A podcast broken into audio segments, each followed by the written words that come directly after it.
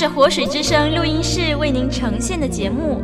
您点选的网站是 www.livingwaterstudio.net www 点 l i v i n g w a t e r s t u d i o 点 n e t。活水之声是您学习真理的良伴。听这声音何等美真实言辞，听慈爱声响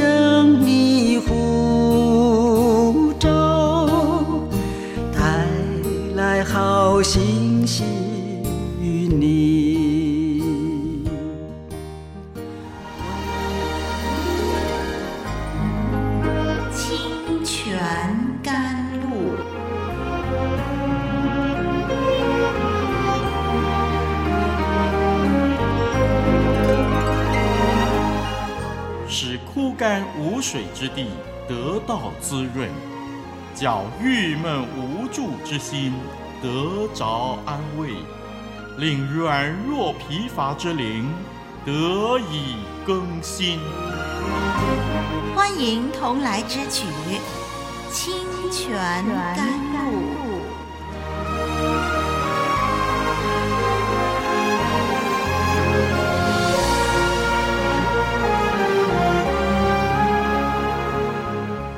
亲爱的听众朋友、弟兄姐妹平安，我是丽文。这段日子，我们从创世纪最著名的一段记载亚伯拉罕献以撒的故事呢，研究到这位属灵伟人在神面前如何敬虔度日。希望从过去几次的学习当中，我们可以更多的体会何谓信靠顺服神。今天这一集，让我们继续来看事情的发展。今天所要读的经文是《创世纪》二十二章第六到第十二节。《创世纪》二十二章第六到第十二节，我们一块儿来念这段经文吧。亚伯拉罕把燔祭的柴放在他儿子以撒身上。自己手里拿着火与刀，于是二人同行。以撒对他父亲亚伯拉罕说：“父亲啊！”亚伯拉罕说：“我儿，我在这里。”以撒说：“请看，火与柴都有了，但燔祭的羊羔在哪里呢？”亚伯拉罕说：“我儿。”神必自己预备做燔祭的羊羔。于是二人同行，他们到了神所指示的地方。亚伯拉罕在那里筑坛，把柴摆好，捆绑他的儿子以撒，放在坛的柴上。亚伯拉罕就伸手拿刀要杀他的儿子。耶和华的使者从天上呼叫他说：“亚伯拉罕，亚伯拉罕！”他说：“我在这里。”天使说：“你不可在这童子身上下手，一点不可害他。现在我知道你是敬畏神的了，因为你没有将你的儿子，就是你独生的儿子，留下不给我。”好，我们读到这儿。读完这段经文呢、真是让人捏了一把冷汗呢，也大大的松了一口气。太棒了，以撒没有被杀死。好，让我们一节一节来分析。先看第六节，这里说亚伯拉罕把燔祭的柴放在以撒身上。弟兄姐妹，你知道献燔祭是怎么样的吗？燔祭呢，是将祭物全身，包括内脏、脂油，全然烧在坛上。所以献燔祭必定要用到许多柴，这些柴如今都由以撒负责抬上山去。可见以撒已经长成强壮有力的青少年，而亚伯拉罕年岁已高，就只能够拿轻便的东西，就是拿着火和刀。让我们看看亚伯拉罕把仆人留在山下，自己和儿子呢上山去献祭，自然就必须要把献祭的工具准备好。所以献祭所需用的柴、火、刀都准备了，还缺什么呢？当然就是要献祭的羊羔了。平常一定带着，而这会儿却没带。所以紧接着第七节，以撒发现还缺了一样，于是就天真的向父亲发出疑问：“请看，火与柴都有了，但燔祭的羊羔在哪里呢？”这样的提问对亚伯拉罕来说，必定让他百感交集。从这句问话也可以知道，以撒对于亚伯拉罕的行动依然不知情。让我们再仔细的研究第七节。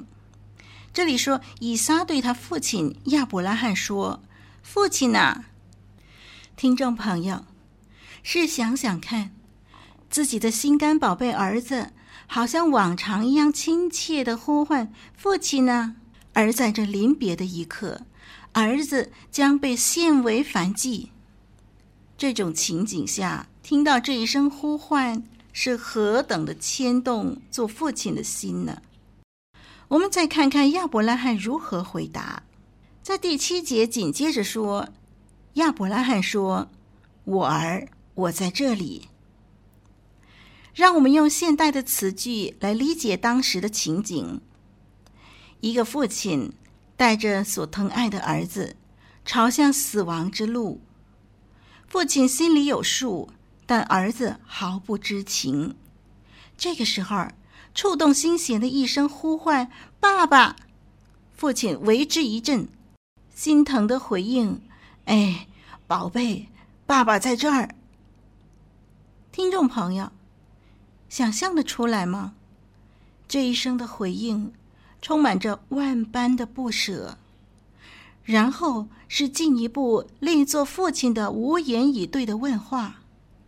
火与柴都有了，但燔祭的羊羔在哪里呢？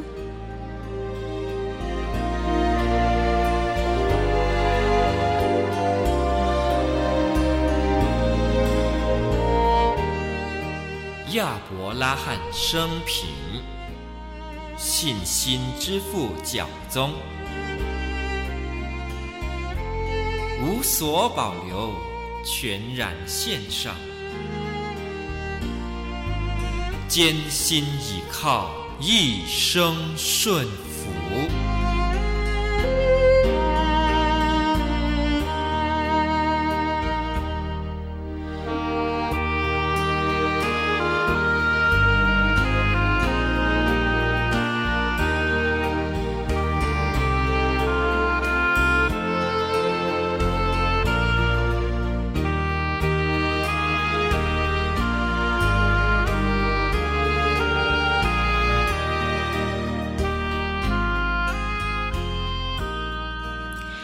来看看这位父亲如何回答他的儿子。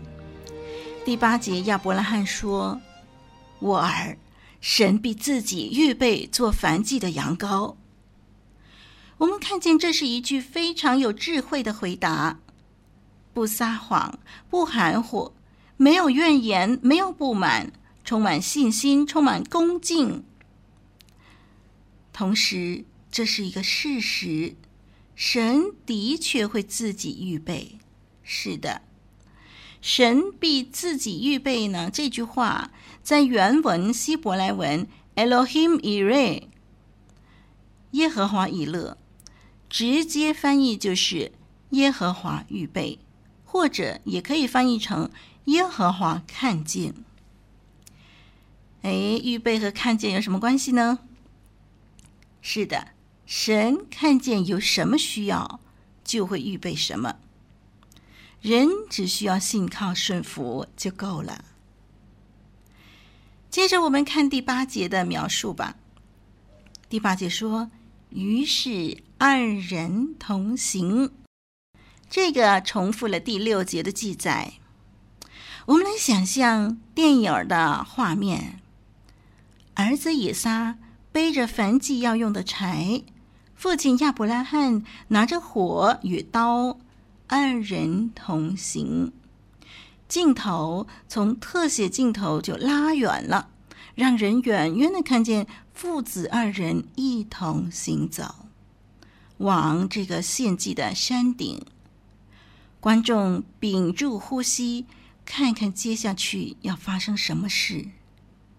第七、第八节，二人的对话，镜头再一次的以近距离表达双方的心情，特别是做父亲的心情，然后再把镜头拉远，回到不久之前那幅二人同行在山间小路上的画面，让观众继续屏住呼吸，看看神如何预备献祭的羊羔。到底是从别处预备呢，还是真的要以撒赔上性命？所以这句话“于是二人同行”在第六节、第八节这样的描述，除了扣住读者的心，也表达了父子二人同行之时，做父亲的心中的千言万语，大概已经化作沉默。而乖巧听话的儿子以撒也不敢造次，只是默默温顺的一步一步跟随着父亲，预备着向永生神献上燔祭。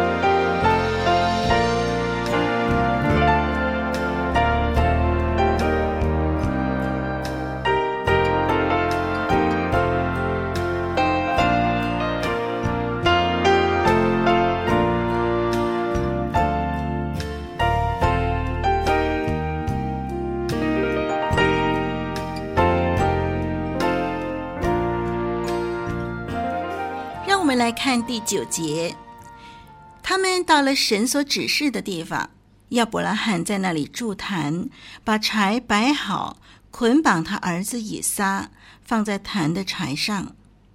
让我们注意这些的动作。筑坛是需要时间的，要寻找适合的石头，要堆砌起来成为献祭的坛，是需要花点时间。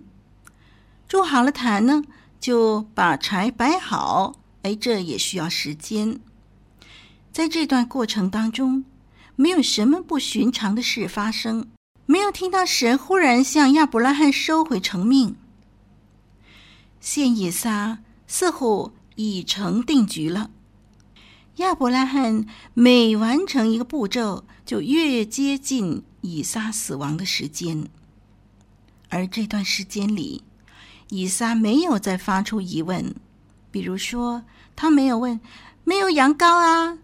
要筑坛吗？要摆上柴吗？”他顺服听话，因为父亲说过，神必自己预备做燔祭的羊羔。然后，接着，父亲拿着绳子向他走来，捆绑了他。他大概一阵惊惧。张大了眼睛看着父亲，不是说神必自己预备做燔祭的羊羔吗？而今这羊羔就是他自己。哦，父亲，你搞错了吗？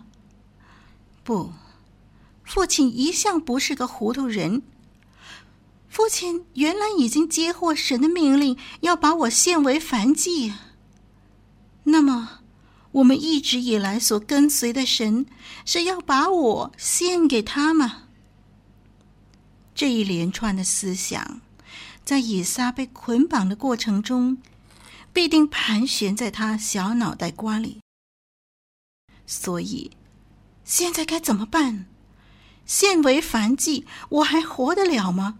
我的生命正灿烂，我还有许多计划理想，我有所爱的父亲、母亲，以及身边不少的同伴。我这么快就要跟他们告别吗？我可以选择不要吗？可以呀，我力气大，我刚才不是负责扛一大堆柴，走了那么长的山路吗？我父亲年老了，只要我不依从，父亲能胜得过我这身强体壮的躯体吗？